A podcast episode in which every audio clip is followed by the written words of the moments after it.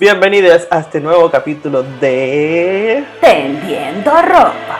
Hoy ventilaremos la intimidad. Y luego conversaremos con la invitada de esta semana. La soprano penquista Yvonne Manríquez. No se lo pierdan.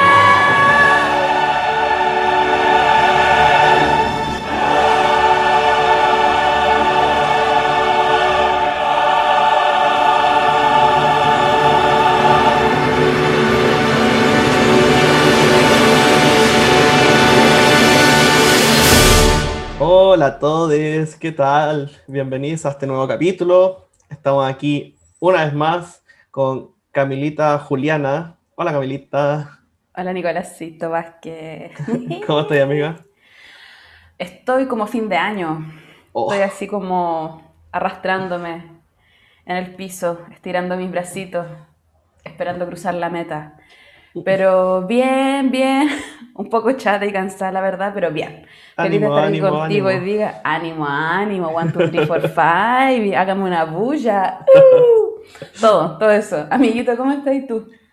yo estoy igual, en verdad. Como que ya me queda así como, no sé, con un poco de, de- de batería y sería. Hoy fue un parto tener que levantarme temprano para mi clase de inglés. Y, y en general ha sido todo un parto. Todo ha costado el doble el día de hoy, pero nada, pues aquí estamos grabando este podcast, ah, levantando Sí, este espacio de conversación. Eso, dándolo todo, no recibiendo un peso a cambio, pero sí el cariño de nuestra gente, Sí, el pues. amor. Ah, Ah, Sí, no, pero yo creo que ya nos vamos a ir aquí a, agarrando calorcito, nos vamos a ir soltando. Y, po. y en esa línea de soltarnos, hoy día vamos a volver a hacer algo que hicimos creo que los primeros dos capítulos de nuestra, de nuestra primera temporada, que era una sección como de preguntas entre personales o de respecto a la música o a la vida misma como un poquito en un ánimo de que la gente nos conociera un poco más, o de darnos color, o de que no teníamos nada de qué hablar y, nada. de pronto igual como porque quizá a- alguien se identifica también con, con las cosas que pensamos o no sé. Claro, claro, quizás no son puras cabezas de pescado y a alguien le puede hacer sentido, alguien puede resonar, alguien le puede cambiar la vida, básicamente, algo que, que digamos nosotras y, y por eso estamos aquí, básicamente. Claro. No. Mentira. Bueno, entonces, tenemos aquí nuestra sección de preguntas. Creo que en algún momento podríamos tener como un jingle o alguna cosa asociada como inserte música aquí. Claro. Bueno, algo así. Pero el presupuesto no nos alcanza para tanto. ¿Para pagarle al editor? No, el editor ahí pura, a pura voluntad y sanguchito pollos, nada más. Pero bueno, voy a, a dar inicio yo a esta ronda de preguntas. Y yo le comentaba el otro día al Nicolás que pese que a mí como, como que me cargan en cierta medida las revisiones de fin de año y esas cosas, como que igual secretamente me encantan. Te Y las encanta. hago, me encantan, me encantan, las hago. Me gusta mucho como, me gustan mucho los ejercicios de memoria de una misma, como de revisarse. Y, y nada, pues mi pregunta va un poco en esa línea. Obviamente no quiero exponer tu privacidad ni nada, así que tú claramente nos puedes contar lo que quieras. Pero mi pregunta es, en realidad lo que, te- lo que quiero que, que me cuentes y que nos A cuentes ver. a todos hoy día. Quiero que me cuentes una cosa que hayas aprendido respecto a ti misma este año y una cosa que hayas aprendido respecto al canto, a la música, a la ópera. Uy, qué. Puede ser, amiguito, lo que tú quieras, como si es que no se te ocurre nada que hayas aprendido de ti mismo, puede ser algo que hayas aprendido a hacer tú mismo con tus manitos. Eh, o alguna reflexión bonita de este año que tú creas que vale la pena compartir, o alguna quizás no tan bonita, alguna atrape, Ya, algo, una parte de tu alma, Ya- ya sé básicamente, qué quiero podría que ser. compartas. Y amigo, todo tuyo del escenario. A ver. Em, es, es como un, un aprendizaje que estoy teniendo ahora últimamente, porque, em, porque en verdad el año lo empecé así como súper, como caballo carrera. Em, como con objetivos súper claros y súper cercanos, ¿cachai? Como partí yéndome a Alemania a trabajar en el teatro de Bremen y, y con posibilidades de audiciones para, para tener puesto estable y toda la cuestión. Y claro, la pandemia vino a, a un poco cagar todo. Coronavirus. Coronavirus. Y bueno, afortunadamente, eh, y gracias a la tremenda voluntad y generosidad de, de Luis Olivares, Luchito, eh, pude, pude seguir trabajando técnicamente, trabajando la voz. Entonces, claro, estaba este, este tema de que no estaba ya trabajando, eh, pero, pero sí estudiando y trabajando la voz mucho, onda, todos los días, durante todos los meses de, de los primeros meses de, la, de la, pandemia. Eh, entonces, igual fue bastante. Estuve, estuve trabajando bastante, la verdad. Pero ya luego, cuando ya empezó a, como a, hacerse todo más difícil, en el sentido de que, de que mantenerse allá es, es caro, es difícil, eh, sin metas u objetivos más claros, eh, la opción era como o, o, quedarse allá esperando a que pase la pandemia o tener que venirse. Finalmente decidimos volver. Entonces, en ese mismo afán como de no bajar la guardia y seguir así como, como hacia adelante, hacia adelante, hacia adelante, eh, nunca me di como el espacio como de, de, de tranquilizarme un poco, de, de, meditar un poco y también de, de dejarme y permitirme estar triste igual porque las weas no se dieron como yo esperaba. Entonces, este último tiempo ha sido un poco de eso, como como que a pesar de que tengo igual mis afanes y mis, mis objetivos súper en mente, como de tranquilizarlo un poco, porque igual este tiempo ha sido muy difícil para todos y no tiene ni un sentido que yo me esté eh, tratando de esa manera, como sobre exigiéndome en un momento en que no tiene tanto sentido hacerlo. O sea, creo que uno, uno tiene que seguir preparándose seguir estudiando, seguir, seguir caminando como en, ese, en esas como senda de, de aprender de del canto, aprender de la relación que tiene uno con el canto, eh, pero también dejar espacio para, para que el sentir también haga, haga lo suyo también en la vida, pues. porque si no, en algún momento eh, u otro, este sentir se toma la vida como como así, a ver, basta, espérate un poquito. igual aquí hay weas que están pasando y hay que, hay que, hay que verlas, hay que verlas y hay que entenderlas. Eh, eso en ese sentido. Y con respecto al canto, creo que una de las cosas que aprendí este, este año y que me han cambiado la vida completamente es Es, es, es. Espérate, déjame pensarlo. ¿Qué era? no, es que tiene que ver con el giro de la voz, tiene que ver con, con el pasaje, tiene que ver con, con, la conexión de la voz con el pecho. Y, y en verdad esa, esos factores que, que aprendí, que, que, Lucho me estuvo ahí machacando para pa, pa entrenar, para entrenar mi, mi cuerpo a, a, a, esa, a esa técnica, eh, que era algo que yo no conocía, que yo no...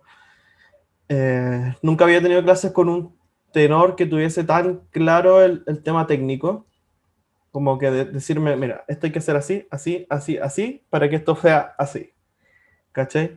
Y que la tuviese tan clara de poder guiarme por un proceso de como de ecualizar, como un poquito por allá, otro poquito por acá, ya saquemos de aquí, pongamos de acá, y, y entre esos, esos factores que, que les nombraba recién, eh, ha sido como mi crecimiento este año, y, y ha sido notable, porque, porque igual el, la voz del tenor se basa en eso, se basa en, el, en ese pasaje, se basa en el giro, se basa también en, en, en la capacidad de conectar con el pecho también.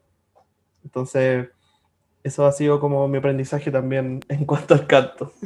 Me gusta. O sea, básicamente aprender a hacer el ajua a pasar para arriba. Así es, así es. Así es, es precisamente. O eh, el quiebre para que, pa que pase.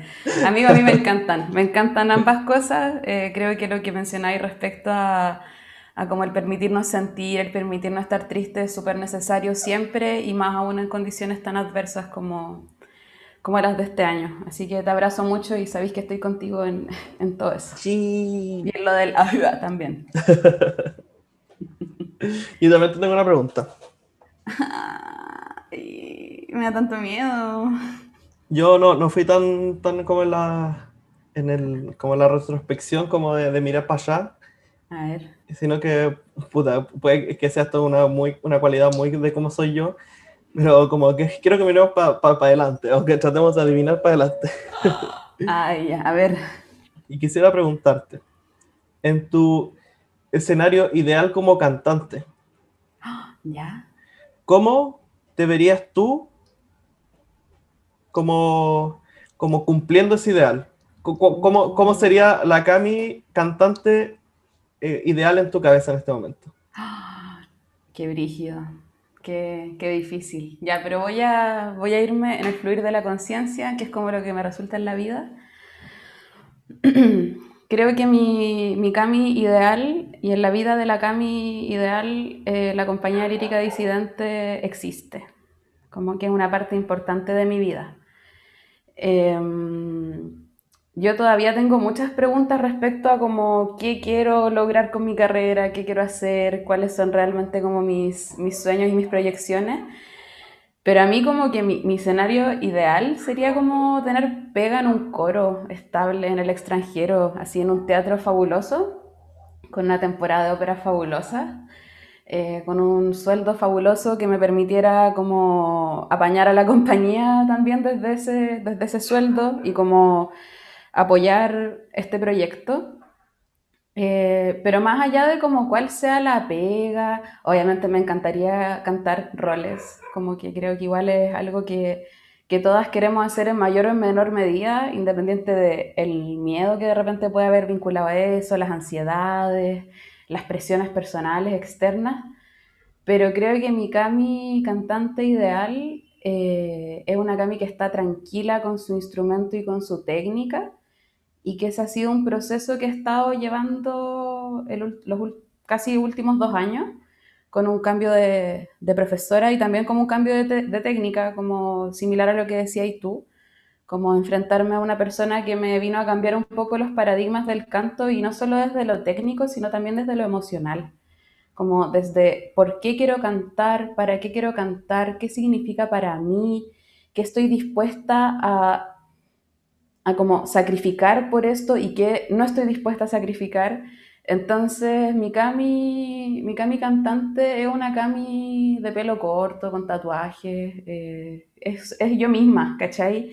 Y donde me quieran, ojalá poder trabajar así como soy y, y con mis proyectos y mis cosas, pero, pero sí, como que para mí el sueño es ese, tener una pega estable en un coro, porque a mí me encanta cantar en coros, me gusta mucho esa pega. Eh, la encuentro demasiado mágica, el, la pega de hacer como música a cuatro u ocho voces eh, o más. Pero eso, yo creo que esa es como mi, mi, proyección. Quizás vaya cambiando con el tiempo, pero, pero eso, Nicolás. Hoy estaba muy nerviosa. Me puse así como... Uh, uh, uh, sí, pero ventilaste. Sí, un poco, un poco. Es que, pese a que una de repente habla mucho de, mucho de sí misma, eh, igual hay como partes de una que son como más sensibles o más personales. Mm. Entonces, pero nada, yo sé que estoy en un espacio seguro. sí, además, yo, o sea, primero que todo, gracias por compartirlo. Eh, y lo encuentro hermoso, encuentro muy bonita tu, como lo, lo, que te gustaría, o sea, va, yo, yo lo, lo, que rescato un poco es como, es como la tranquilidad que tú buscáis, como por sobre cualquier cosa, como es como equilibrar esa tranquilidad con la satisfacción también. Entonces eso lo encuentro, claro. lo encuentro sano igual. Sí, es que a mí me pasa que a mí me gusta mucho la estabilidad en la vida. Uh -huh. eh, y igual yo creo que no es que yo quiera trabajar en un coro porque es una pega estable, sino que me gusta mucho la pega de coro y resulta que es una de las pocas pegas que dentro de nuestro rubro puede ser estable a no ser de que te contraten milagrosamente como el staff estable de un teatro, que es algo muy, muy difícil. Pero, pero claro, como que precisamente las cosas que me gustarían hacer se condicen mucho con, con cosas que a mí me entregan tranquilidad. Y, y precisamente quiero vivir como tranquila y en armonía con quien soy igual como, como ser político, social, como con mis inquietudes. Ojalá estar en un espacio en que me permita seguir, no sé, no sé si llamar praxis política lo que hacemos en la lírica disidente, yo creo que sí lo es, ¿cachai? Pero me gustaría poder seguir haciéndolo y, y, no tener un trabajo que me impida como poder seguir construyendo desde este espacio. Obviamente la forma en que construyamos se va a ir modificando a lo largo del tiempo, ojalá en algún momento lleguen nuevas manos que se sumen a este proyecto de forma activa, como lo hacemos nosotras con el Nacho en la actualidad. Incluso se haga cargo de, del espacio por, algún periodo, un tiempo, qué sé yo, alguna etapa. Sí, sería hermoso que pudiéramos rotar labores en algún momento, mm. ¿cachai? Como un sueño, un mm. sueño. Pero bueno, ya, me encanta que tu pregunta no haya sido tan terrible. De verdad que estaba así como... Tranquilidad. Muy asustada. Calienta todo. ¿Cuál fue la que me hiciste la otra vez que fue buena? Eh, ah, John Cheva o, o Netrebko. Ah, sí. Fue... ¿Verdad? fue una buena, una buena conversación. Sí. Oye, amiguito, ahora tenemos un espacio pequeñito como de, ah, de una mención especial antes de irnos a la segunda parte, ¿o no? Sí, sí, sí, sí. Queremos, queremos saludar a una persona a la cual queremos mucho. sí, queremos eh, extender nuestros saludos, felicitaciones y, alegría por, por el, premio que obtuvo la, Pilar Garrido en el Festival Verónica Villarreal. 2020. Sí. Eh, sí muchas muchas felicidades, muchas, nos sentimos muy alegres por, por, ese, por ese logro y deseamos igual que, que, vengan muchos más, que, que todo el trabajo que, que, sabemos que ha puesto en su, en su carrera, en su desarrollo vocal, tenga, siga teniendo esas satisfacciones que al final a la cosa rica, a la cosa rica. A la cosa rica. Sí. no, yo también, mis felicitaciones a la Pili. Eh, no es fácil ser soprano en el mundo, somos demasiadas. Chile tiene muy buenos cantantes en general, hay muy buenas sopranos y la Pili es una de ellas y yo creo que este, este reconocimiento es más que merecido. Como bien decías tú, a su trabajo, a su profesionalismo, a su entrega y que ojalá esto pueda ser un puntapié inicial para seguir explotando en, en su carrera como cantante. Así que todo nuestro amor y, y admiración, Pili, te lo super mereces. Sí, todo nuestro reconocimiento como, como, compañía para ella. Te vamos a mandar un diploma. Ah. ah Oye, entonces ya un poco para terminar esta primera parte, eh, queremos dejarles con una, uno de los videos con los que participó la Pilar Garrido en este festival que les mencionábamos, Veronica Rose 2020. 2020. Eh, entonces les, vamos a dejar con Il faut partir de la fiche du régiment oh. de Régiment de Gaetano Donizetti. Entonces vamos a... Ah, acompañada por amiga Yoro. On Sang Hong. la, la, gran pianista coreana. Eh, entonces eh, les dejamos con, con ellos y nos vemos a la vuelta con nuestra tremenda invitada.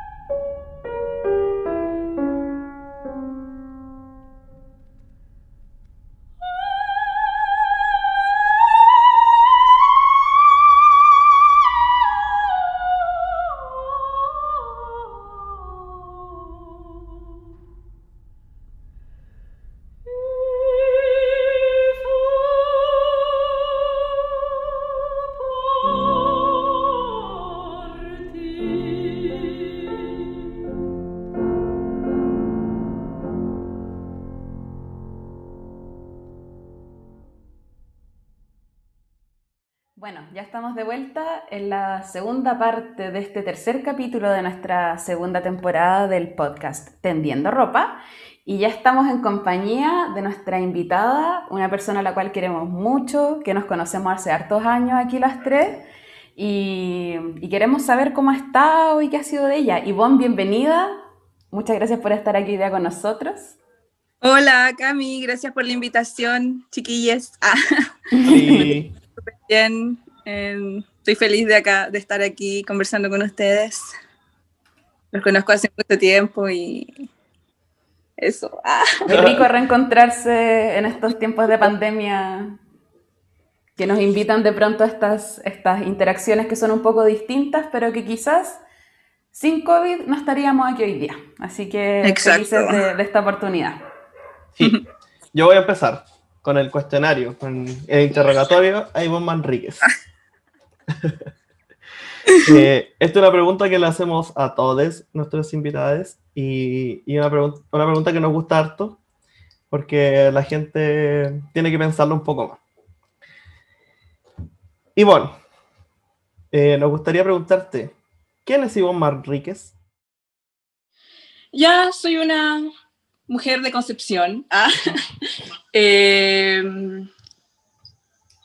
me gusta pintar, cantar, em, observar, viajar, conocer el mundo, lo que pueda. ¿Cachai?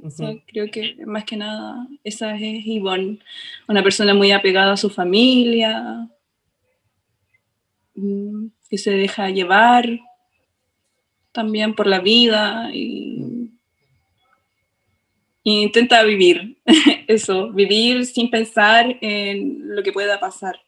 Bacán. Simplemente moverse. Qué bacán. Oye, yo voy a admitirlo aquí frente a todo el mundo, ah, que a mí me, me, me, llama mucho la atención y, y, admiro mucho esa como la creatividad que tenés tú. Como que porque te, te, veo siempre como pintando, haciendo cosas y encuentro que, que es muy bacán como que, que, los artistas podamos estar como conectados como con, con, la creatividad, que no siempre tiene que ver como con cantar necesariamente.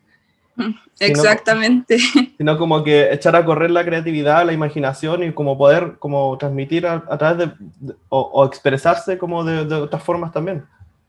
Sí, es que para mí, por ejemplo, eso es como, es un conjunto. Mm. Y también el hecho de la pandemia, de todo lo que está pasando, la pandemia y todo, te da igual a pensar. Eh, en algunos momentos, por ejemplo, de mi vida, yo pensaba que lo único que podía hacer era cantar. y que solamente tenía que enfocarme en cantar mm. y, y en lograr un objetivo que lo tenía siempre muy marcado desde niña, pero con, igual con la experiencia, las cosas que me tocaron vivir y, y todo, me di cuenta de que también tenía que canalizar cierta energía haciendo cosas que también a mí me gustaban mucho. Por ejemplo, pintar. Mi abuelo paterno era pintor. Mm. Eh, mi casa, yo soy de eh, Concepción, centro. Y me dediqué también porque vivía en Iquique mucho tiempo. Mm. Y bueno, en Concepción siempre estaba como muy conectada con el arte, con las cosas manuales, porque mi abuelo era zapatero y mi abuela era aparadora de calzado. Entonces mm. tenían un taller en la casa y yo con mi hermano siempre íbamos, tomábamos los cueritos, las maderitas, hacíamos soldaditos y siempre como que teníamos eh, como, ¿cómo decir? Como los materiales para crear y hacer cosas. Hacer cositas, y claro. Mi mamá, claro, y mi mamá también, nos, mi mamá nos potenció totalmente. Mi mamá es profesora de filosofía. Y como buena profesora de filosofía, siempre que le preguntábamos algo nos decía, bueno, piensa por tú mismo, por ti mismo, eh, nos hacía preguntas ellas, eh, o sea, ella, eh, para que nosotros nos autorrespondiéramos, entonces era, sí. Qué bacán. Como que, me siento muy conectada cuando hago cosas. Qué bacán, como con tu historia igual. Sí. Oye, y, y en esta, y en esta como retro- retrospectiva que estamos haciendo, que es como el- nuestro, nuestro foco en esta primera parte, que es como un poco más lo aut- autobiográfico, ¿en, qué momento llega la, la música? ¿En qué, ¿En qué momento llega el canto a tu vida? Eh, bueno, yo eh, nací en Concepción Ujú, y en mi niñez, cuando tenía 9, 10 años, me mudé a Iquique. ujú, Con mi mamá, mi hermana, mi hermano y mi papá. ujú. Y en ese tiempo, igual para mí fue fuerte porque el cambio entre vivir en, Conce- en Concepción y luego mudarse a Iquique, o sea, yo estaba acostumbrada a, A La lluvia. a ir al cerro, subir el cerro Caracol todos los fines de semana con mi abuelo, tomaba los arbolitos, los plantábamos con, con mi hermano, era como todo muy naturaleza, lo verde, aparte estábamos muy cerca del, de la U de Conce, Ujú, entonces la Universidad de Concepción para nosotros era como eh, nuestra segunda casa. Ya. Sí, estábamos siempre en la U, íbamos a jugar a los patios, a ver los cisnes. Era así como la segunda casa. Y estaba muy como acostumbrada a esa conexión con los arbolitos, Ujú. eh, los animales y las plantas y me tocó, o sea, no, me tocó a mí y a mis hermanos como irnos a, al norte donde era desierto y Claro. algo totalmente distinto. Mm, Y, y claro, entonces uno igual está acostumbrado a, a, no sé, a las 8 de la mañana, o sea, a las 8 de la tarde ya está guardadito, po, 8 de Claro. la noche ya está guardadito, hace frío y queda ahí al lado de la estufita comiendo piñones. Eh, pero claro, Iquique era otra cosa, la gente estaba despierta hasta más tarde, hacía calor, el clima era distinto, era otro ambiente. mm. Las niñas jugaban hasta más tarde, entonces fue como otro ambiente. Y cuando vivía en Iquique, eh, me acuerdo que eh, eh, entré a un colegio bueno, eh, que no me fue muy bien porque el cambio fue muy, muy fuerte. Tenía como, sí, eh, 11 años Ya. cuando entré a ese colegio y quizás menos. O sea, no me acuerdo, pero estoy como estimando. Ya. Y, y- y me empezó a ir muy, muy mal. Estaba en la básica, Mm, muy mal. De hecho, tuve promedio 4.8. Ya. Y recuerdo que mi otro colegio en Concepción tenía promedio 6-7, una cosa así. Ah, claro. Fue re fuerte el, Y- el cambio. po. Claro, fue fuerte el cambio y me cambiaron de colegio y me fui a un colegio de monja, que se llamaba María Auxiliadora, de puras mujeres. Y, y bueno, ahí tenían jornada escolar completa, creo. No me acuerdo, pero salíamos como las 3. Ujú. y teníamos que tomar obligatoriamente un taller. Un taller en... en- y yo de partida era súper desafinada. O sea, yo cantaba y todos se burlaban y a mí me encantaba cantar las canciones de María José Quintanilla. Ya. Entonces que cuando era chica, yo vivía en un pasaje en Iquique y no sé, tenía una vecina y, y cantábamos en el pasaje, como que nos creíamos la María José Quintanilla y empezamos a gritar, el de la mochila azul.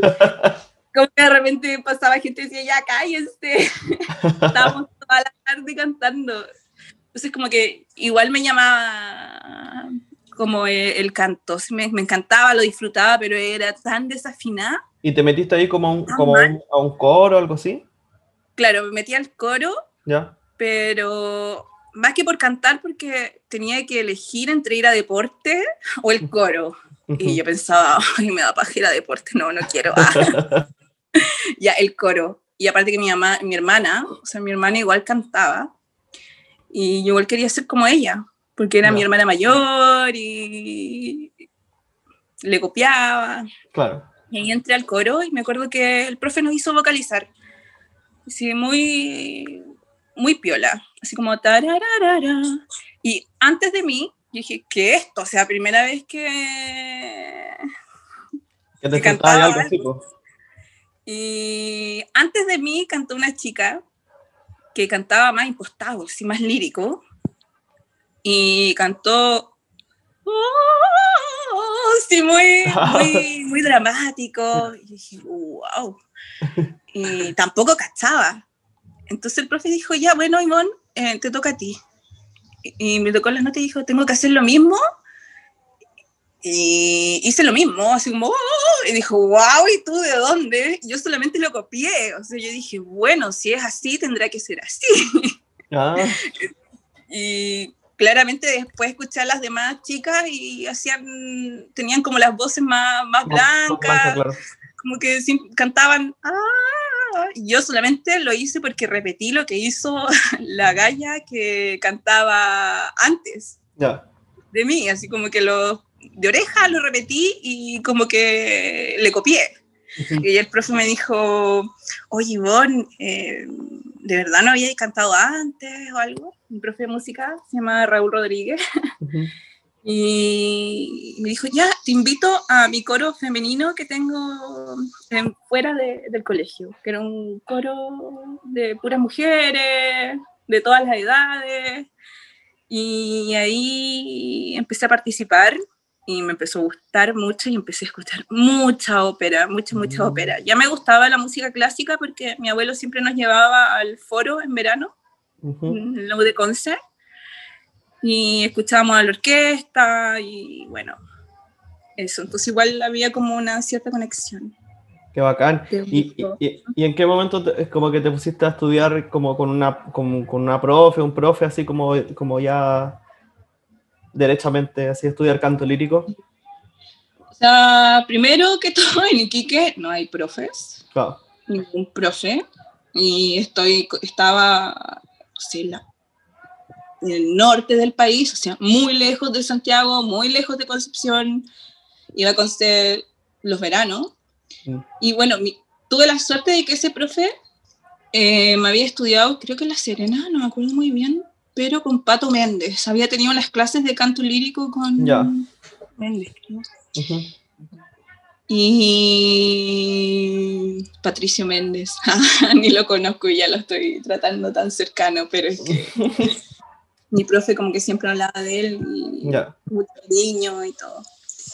Y eh, bueno, él me enseñó un poco la técnica, lo básico, la respiración, algunas áreas de ópera y después me dijo, ya no te puedo ayudar más. Y fue cuando mi mamá, eh, bueno, cuando íbamos a Concepción se contactó con eh, Igor Concha, Ya. eh, y eh, él me, me hizo clases, mis primeras clases de, de canto lírico, como a Ya. los 13, 14 años. Eso cuando, cuando viajaban para Conce, para, la- para las vacaciones. Sí, para las vacaciones a ver a los abuelos. Ya. Y ahí cada vez que iba a Conce tomaba lo máximo de clases con, con Igor y después cambié a, con Cherezade de Perdomo. De hecho, íbamos con la Cami. Fuimos compañeras de profesora. Sí, como fuimos compañera de profesora y ahí estuve hasta, o sea, viajaba en verano y estuve hasta los eh, 18 años. Ujú, Que, bueno, eh, luego yo dije, ya quiero seguir con el canto de forma profesional, porque yo ya estaba muy decidida. Desde que entré al coro, me gustaba tanto cantar que estaba muy decidida, quiero estudiar canto quiero viajar al extranjero, quiero vivir en el extranjero. Se te metió en la cabeza. Sí, estaba ahí, quiero vivir en el extranjero, quiero cantar. De hecho, me acuerdo que era chica, tenía como 14 y mi papá y mi mamá trajeron un, un diario donde había una entrevista de Cristina Gallardo Domas. Y me dijeron, mira, esta soprano chilena está, em, está cantando en Europa, le va súper bien, bla, bla, bla, y vive en Islas Canarias. Y mi mamá me dijo, wow, Ivoncita, Islas Canarias. Así como dicen que uno de los lugares más bonitos del mundo, me Mm. acuerdo. Y yo busqué por Google y puse Islas Canarias. fue como, ay, yo quiero ir a Islas Canarias, como, me encantaría tanto poder viajar y, no sé, me acuerdo que me iba con unos audífonos al colegio, escuchando, no sé, eh, a los cantantes de antaño, Calas, Tebaldi, Mario del Mónaco, y, en la micro, que en Iquique le decían la liebre. Ya. Y apenas andaba la liebre, o sea, como que se demoraba como una hora en llegar al colegio. Y, ya me ponía los audífonos y miraba el mar y soñaba. Y decía, oh, quiero cantar viajar. Y era como mi, mi sueño me ponía los audífonos, me los sacaba y ahí estaba, escuché, en la micro estaban ahí escuchando Américo, me volvía a poner los audífonos, Sibelius, y así, porque todo el... Ensoñada, ensoñada, ensoñadísima. Sí, sí, estaba en mi mundo ahí mm. escuchando música orquestal, ópera, eso como que me motivaba siempre, era como que sentía como ese deseo de querer siempre cantar, viajar, conocer lugares. De ser parte de eso que estabas escuchando. Sí. Mm. Y también intentaba como eh, escuchar las áreas y tratar de aprender a través de YouTube porque no tenía profesor de canto. Entonces para mí era súper importante escuchar música. Creo que cuando uno no tiene profe, no tenía... Eh, a alguien que me enseñara técnica. Por eso mm. igual decidí en cuarto medio eh, volver a Concepción y prepararme un año entero con Cherezade, porque quería entrar a la universidad. O ahí me fui a Conce y me preparé con, con Cherezade. Fue bacán. Oye, Ivancita, un poco, yo sé que quizás nos vamos a saltar un pedacito de tu vida, pero lo podemos conversar otro día, pero como agarrándome un poco de este deseo que tú decías de irte al extranjero, de como una idea así fija al respecto, y bueno, tú actualmente ya vives en el extranjero hace cuatro años más o menos, o cinco. Y casi cinco. Claro, entonces me gustaría saber cómo, ¿qué fue lo que te hizo querer irte de Chile o decidirte a tomar eh, esa, esa gran decisión con tu vida? ¿Y qué tal ha sido la experiencia de estar allá? ¿Qué nos podrías contar al respecto? Mm, bueno, em, lo decidí por algo que todos los cantantes sabemos, que es la falta de oportunidades que hay en Chile, de verdad muy, muy pocas. Em, también falta de contacto, tuve varias decepciones como con relación al canto. Em, y eso me motivó a irme y también me di cuenta de que, de que no podía seguir en, en Chile. Además que quería adquirir técnica, una técnica... Yo quería cierto tipo de técnica que no, no se encontraba en ese momento. Me acuerdo que yo fui alumna de Cristina y Cristina se fue entonces sentía como que no, no tenía, o sea, nada como que me... No había nada que te atara un poco a, seguir aquí. Claro, y, yo desde chica quería irme y pensé ya, este es el momento, tengo la edad para entrar a una universidad, quiero intentarlo. Eh, quiero irme. ¿Y para dónde te fuiste, Iván? Cuéntanos, ¿dónde estás ahora? ¿Para dónde te fuiste?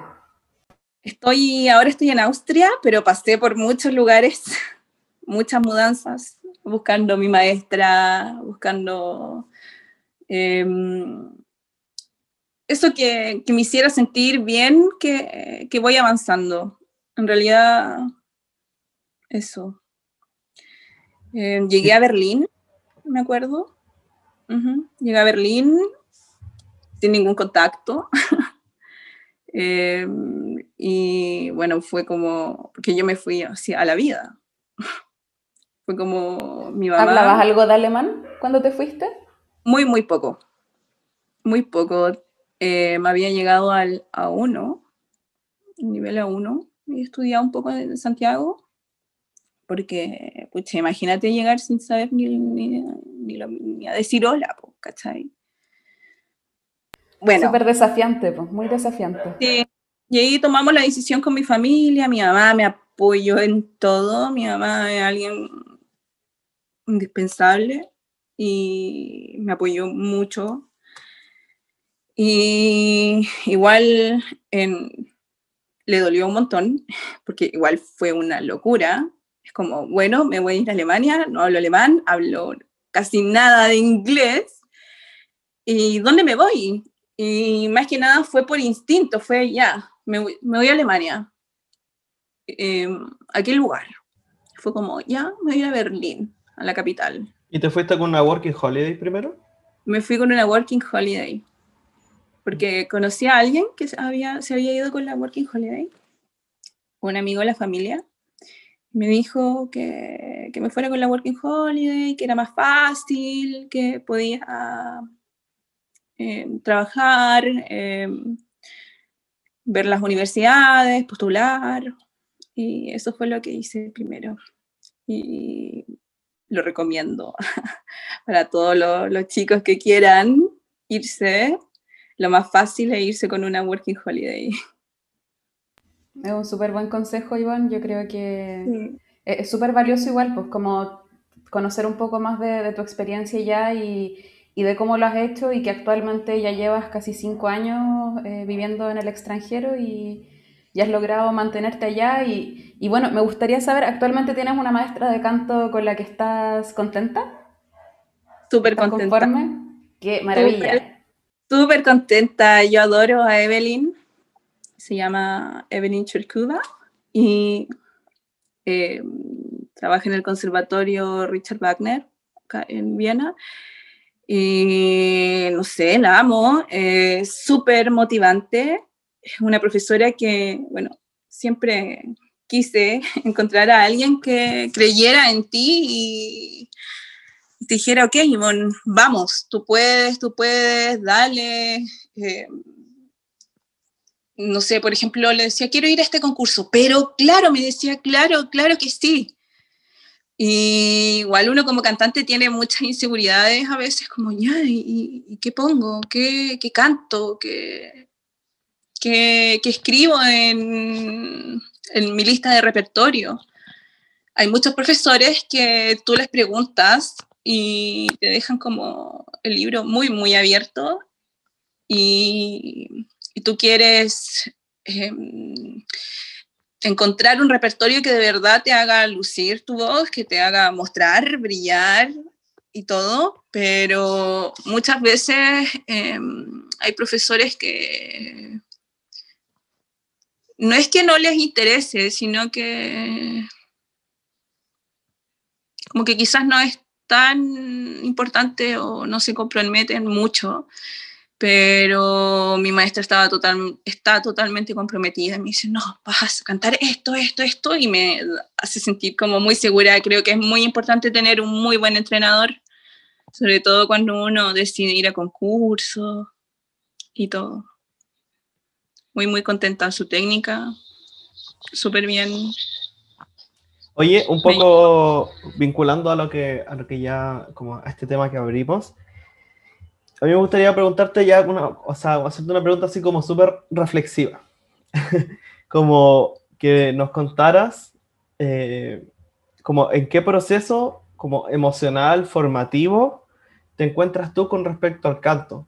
¿Cómo, cómo, cómo ves tú en este momento el, el canto y cómo, cómo, un poco lo, estás viviendo ahora como, como, como cantante, ya lanzándote más hacia los concursos y todo eso? Mm, a ver.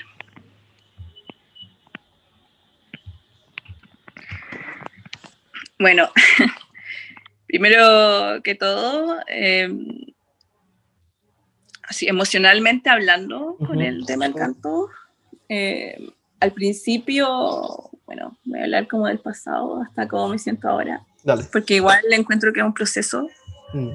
súper fuerte porque eh, al principio llegué eh, muy verde, por así decirlo. Y me fui forjando de a poco con mis maestros, con las experiencias que tengo, eh, con las experiencias que viví también mudándome, y no solamente experiencias de canto, sino que también experiencias de vida, situaciones que me tocaron vivir con el idioma, con la gente, con eh, interacción que tuve también con otras culturas, con otra gente, con otros extranjeros y personas que estaban en las mismas situaciones que yo. Porque es muy difícil venirse al extranjero. O sea, tú sabes que, que estás lejos de tu familia, que es algo culturalmente distinto. Y bueno, me, me, encontré con muchos cantantes que estaban en la misma situación que yo, quizás de otros países, Japón, Corea, China, Taiwán, Nepal, de todas partes. Y ahí empecé como a adquirir como un poco más de, de conocimiento al respecto, aprendiendo también de, de, los colegas que estaban en la misma situación. Mm. Eh, por ejemplo, eh, cuando iba a audicionar a algún lugar y no quedaba. Al principio me frustraba mucho. Yo creo que todo cantante ha pasado por esa situación de, oh, no soy bueno, que, que no sé, lloras, te sientes muy, muy mal. Y, y bueno, después hablabas con tu colega o tu compañero y te contaba la misma situación. Entonces como que había una pañe entre, mm. entre personas, es un conjunto, para mí el canto yo lo veo como, es un viaje eh, individual, pero también em, es muy de conexión con otras personas y, eso me ayudó un montón, como a, a sentirme más estable y a no decaer, porque hubo veces en las que me sentí como, eh, ya no doy más, quiero volver a Chile. Eh, la verdad es que es muy, muy difícil seguir y, y, me cuesta. Como que tenía muy poca tolerancia a la frustración. Y bueno, con el tiempo y el training, cuando, con las audiciones y todo, eh, te das cuenta que esos fracasos pequeños o los fracasos grandes también son una, un aprendizaje. Mm. Son parte del proceso. Claro. Mm. El proceso. Y aún estoy en eso. pero, pero, pero, te sientes que ya, que ya puedes manejar mejor todas esas situaciones, ¿no? Como, como darle solamente el, espacio que, que, que, les corresponde y seguir adelante, ¿no? Eh, claro, ya hasta me sorprendo porque digo, wow, Iván, llevas cinco años acá. o sea, ya, ya pudiste pasar lo más difícil en realidad. Oye, gran valor en todo caso, o sea, irte a Alemania sin, sin saber alemán, casi muy poco de inglés, es, eso es tener coraje. sí, fue kamikaze, en realidad. Mm. Sí, me acuerdo que cuando llegué me tocó ir al supermercado y estaba tan nerviosa, tan, nerviosa solamente por comprar en el supermercado. Y me acuerdo que, no sé, andaba con 20 euros y me pasé 25 centavos. Y, y yo tenía que decirle, eh, bueno, no quiero este cepillo de dientes, por ejemplo. No, ya no lo voy a querer. Y yo no sabía cómo decirlo. Imposible, imposible y era como, oh, no, no, y, como que, y una señora atrás me dijo, no importa, como, como yo te paso los 25 centavos, y yo como, no, no, gracias, y no sabía qué hacer. Mm. Así que tomé como un objeto de los que iba a comprar y lo dejé al lado y como que les hice señas y todo, y me dio, como que viví como un estrés como súper intenso. Y bueno, cada vez que tenía que hacer un trámite era como, wow, no entiendo nada, de verdad no entiendo nada. Qué y bueno, sí. Te entiendo harto igual. O sea, yo ahora este, todo este año estuve en Alemania igual. En ¿Y qué tal? O sea, lo mismo, o sea, como que me, siento súper representado también con lo que decís, como de, de, que ir al supermercado era como una wea así, una hazaña. Ojalá que no pasara nada que me sacara de las frases que me sé. Sí, exacto. Como que si, si pasa algo que, que, no, que, no, que no tengo una, una, frase predeterminada ya en mi cerebro, me voy a la chucha, así, me, me así me, de, de, sudar, así como, y tratar de comuni como comunicarte en, como con oh, señas. Pero lo peor es cuando te llaman por teléfono. no, eso yo lo encuentro lo más lo peor. Pero ahora yo ya lo, lo superé. Así como que la otra vez me llamaron por teléfono y, y bueno, cada vez que veo el celular y suena, digo, ah, ya puede ser mi mamá que me está llamando por WhatsApp, mi hermano, mi hermana, mi prima, no sé, mi tío, y contesto. Y, en el, y el otro día me llegó una llamada y decía número desconocido, más 4399, un millón de números. Y yo dije, no, es un número austriaco. y como que lo pienso cinco segundos y digo, ¿contestas o no contestas? Porque puedes no contestar, mandar un mensaje y decir que estás en el baño y no pudiste contestar. Claro, claro. Y en ese momento es como, ya, Ivonne, ya pares, y habla y alemán. ¿Qué tanto miedo le tienes? Así que tomé el celular y esto fue hace dos días y me dijeron, hola, eh, quería hablarles del post, la, la, la, porque eh, estoy mandando algunas cosas a Chile y como que me mandaron a decir, usted tiene, se le olvidó adjuntar la boleta y, y todo eso en alemán. Y yo como que se me olvidó el miedo que tenía y le dije, no, la boleta, Hice una conversación normal. Bien. Y, y, me entendí, entendí todo, me entendieron todo y fue como, wow. Qué satisfacción. Qué satisfacción, sí, ¿no? Qué fuerte. Colgué y fue como, ya. Sí, realmente es como un alivio que viene por dentro. Brava, brava. Sí, sí bueno, felicitaciones, qué valiente. Sí, porque me costó mucho aprender alemán. Yo creo que es que es que es muy difícil. De repente, tantas palabras tan largas. Las declinaciones. Y, bueno, claro, hay hartas cosas que he dicho que se rían porque dicen, oye, eso no se dice así, eso significa otra cosa, quizás algo obsceno. Y yo, no, pero ¿por qué es eso? ¡Qué vergüenza! Oye, Boncita, gran, gran, valor y felicitaciones para pa este proceso tan, tan valioso que has estado viviendo. Yo de verdad espero que, que, te siga yendo bien, qué alegría que hayas encontrado una maestra que, que te acompañe con cariño, con refuerzos positivos y, y que te permita explotar todo, todas las capacidades que tú tienes. Y bueno, nos vamos con la última pregunta, Ivoncita. Ya, ya se está acabando esto. A mí la verdad es que se me hizo bien cortito, pero, mm. pero ha estado bueno, bueno. Querida, queremos preguntarte, ¿Cuáles son tus proyecciones, tus sueños, tus expectativas? ¿Tienes algún proyecto eh, que se venga para más adelante? ¿Algo con, con lo que sueñas hacer en, como, en tu carrera como cantante? Eh, bueno, ahora con el COVID está súper difícil, pero de cierta forma he intentado eh, salir adelante, hacer algo, mandar videos, audiciones. Tengo algunos proyectos que aún eh, estoy esperando que sean confirmados para poder eh, publicarlo.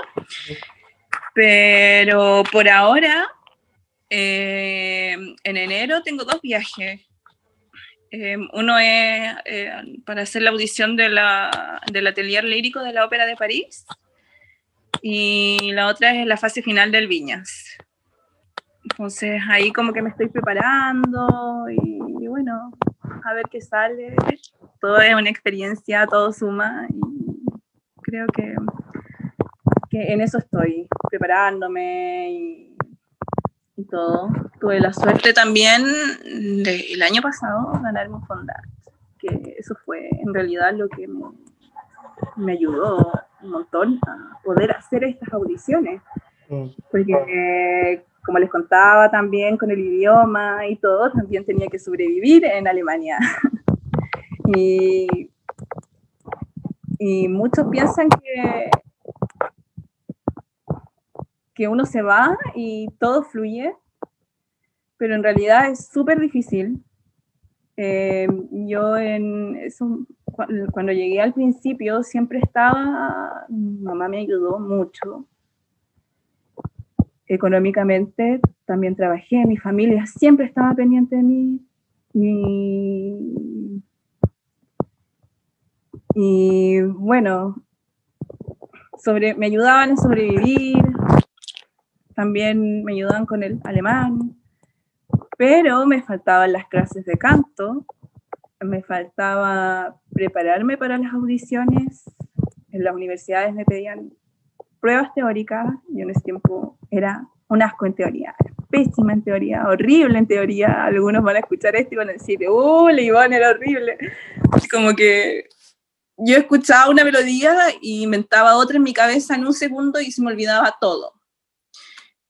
Y en ese momento me dijeron, ya, Ivonne, para postular a esta universidad usted tiene que escribir, componer una canción. usted tiene que componer y o seguir em, como la armonía, tenía mucha armonía, em, solfeo a primera vista, cosas que yo en ese momento decía, wow, pero si soy pésima, soy pésima en la universidad, y horrible. Y bueno, ahí tuve que, empezar a estudiar y todo. Y eso me costó mucho porque lo tuve que hacer autodidacta al principio porque no tenía financiamiento institucional. No tenía. Y así estuve dos, dos tres años. Em, pude en un tiempo ya em, tener más clases regulares cuando empecé a trabajar. Y bueno, mi familia me ayudaba también, pero no me alcanzaba. Quizás a veces me quedaba cuatro o cinco meses sin tomar una clase de canto. Entonces era como ya tengo que estudiar con YouTube y con las pistas de YouTube. Mm. Eso era.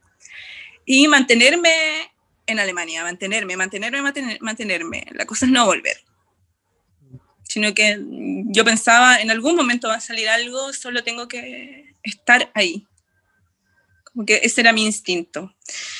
Y bueno, eh, el año pasado me, me, gané un Fondart, que wow, ese fue como el, el cambio que tuve porque necesitaba ese financiamiento para mm. poder tomar, no sé, cinco clases al mes, tomar dos veces al mes o una vez al mes, o sea, una vez a la semana con un pianista correpetidor mm.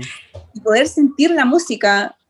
Porque yo sentía que me costaba mucho emocionalmente conectarme con la música.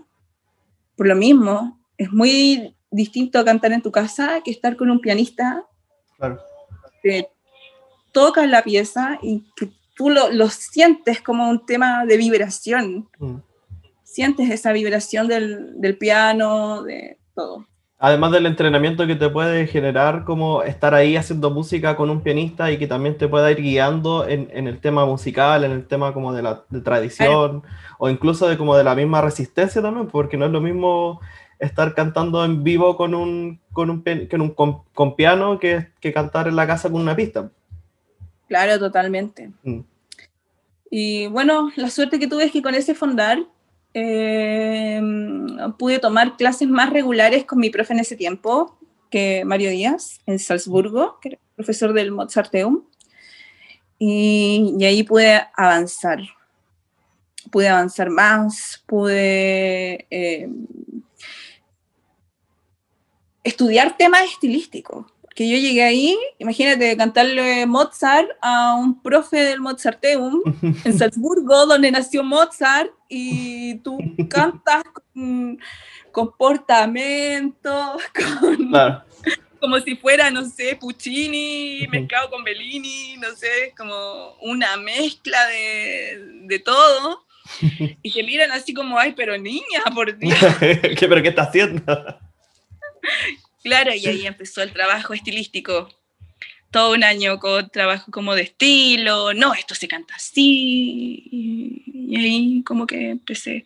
Igual em, tuve la suerte de trabajar antes con Cristina Gallardo,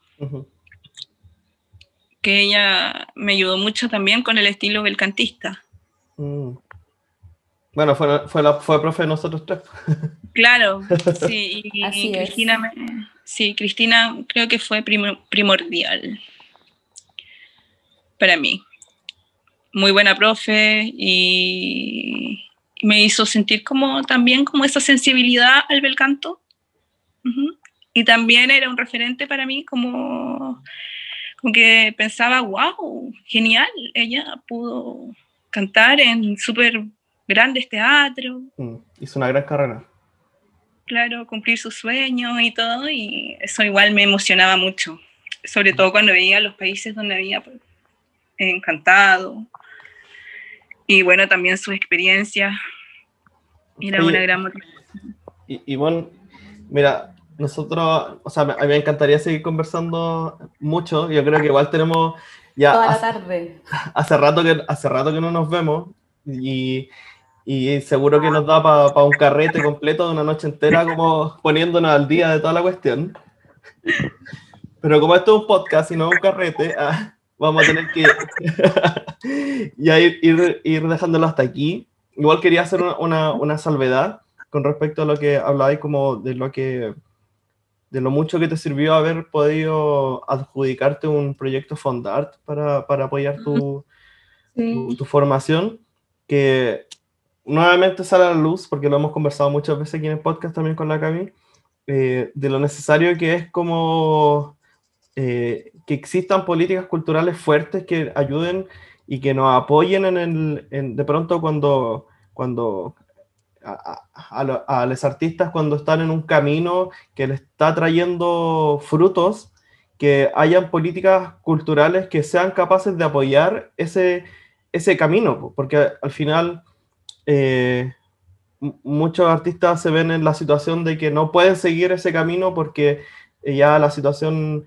eh, poder mantenerse afuera es muy difícil, entonces, entonces se ab- abandonan, po. o sea, probablemente, probablemente tu, tu, tu historia sería distinta si es que del principio tú hubieses tenido como un apoyo institucional más fuerte, ¿cachai? Y tú hayas podido, hayas podido como estudiar alemán constantemente, a tener tus clases con tu profe, con, con profes de canto, con, con tus coaches, ¿cachai? Hubiese sido muy distinta quizás la historia, ¿cachai? Entonces, como hacer la salvedad igual de, de lo necesario que, que es como que existan políticas culturales fuertes y, y lo hemos conversado también con respecto a, a- a- a lo necesario que es también que lo- lo- los artistas tengamos una voz como que sea representada en este proceso constituyente que se va a vivir, porque el arte, los artistas Claro, necesitamos, Sí, necesitamos un espacio primordial en la sociedad y un apoyo también eh, para poder llevar a cabo todos nuestros proyectos, nuestros planes, nuestra- nuestras formaciones también. totalmente. Amén. Es Amén, increíble. amén. Es increíble eh, cómo uno puede avanzar con financiamiento. Mm, O sea, yo no- nunca me imaginé, cuando yo tuve ese financiamiento, por ejemplo, el año pasado del Fondar, yo Ujú. dije, wow, voy a audicionar a esto. Me acuerdo que audicioné a competiciones del ópera, fui a París, a, a Tenerife, eh, a lo de Plácido Domingo, a las audiciones en el Palau y fue como, wow, me preparé, quedé. Para mí eso era como, wow, de verdad poder tener financiamiento te abre un montón de oportunidades. Y, te quita ejemplo, un montón de estrés también. Claro, totalmente. Por ejemplo, este año también me gané un fundar y me becó la Fundación Ivanes Atkinson. Y estoy súper agradecida porque eso me ayudó también a este año, mm, aún con situación pandemia, eh, poder prepararme. mm, Prepararme para lo que vendrá. claro, para- lo que se viene. Entonces, claro, pagar mis clases, pagar eh, mis coach, eh, Los Poder- viajes. sí, los viajes, sobre todo los viajes, Mm. y ahora los PCR, Ah, claro, sí, claro. sí, es súper importante. Oye, Bosita, Eh, eh, Ya, ya tenemos que ir cerrando, lo siento. Dale. Igual me gustaría hacer una invitación a las generaciones. A ver, chiquillos, Vos, a, dale. todo a los chiquillos, porque si en algún momento se sienten como yo, como muchos, de querer viajar, querer hacerlo, eh, es difícil, pero sí hay oportunidades. Mm, O sea, por ejemplo, este programa de la Working Holiday, que es hasta los 30, mm. es muy, muy posible y además tienes la oportunidad de trabajar en el país. Claro. Y Una buena instancia como para acercarse. Como primera Claro, y puedes ganar, no sé, 1.200 euros al mes, juntar la plata, tomar tus clases. Entonces, e- es una buena, más que nada es atreverse.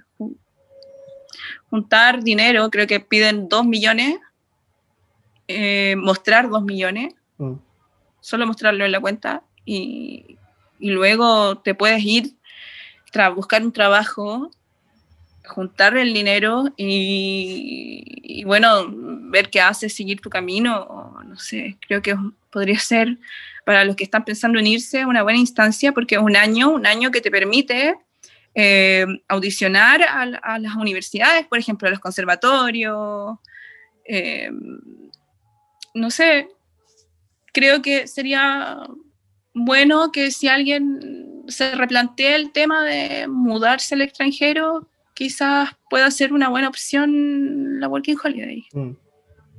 Bacán. Estupendo. Muchas gracias por ese. El consejo es que se atrevan entonces, que le den Sí. con todo para adelante. Avance. Eso.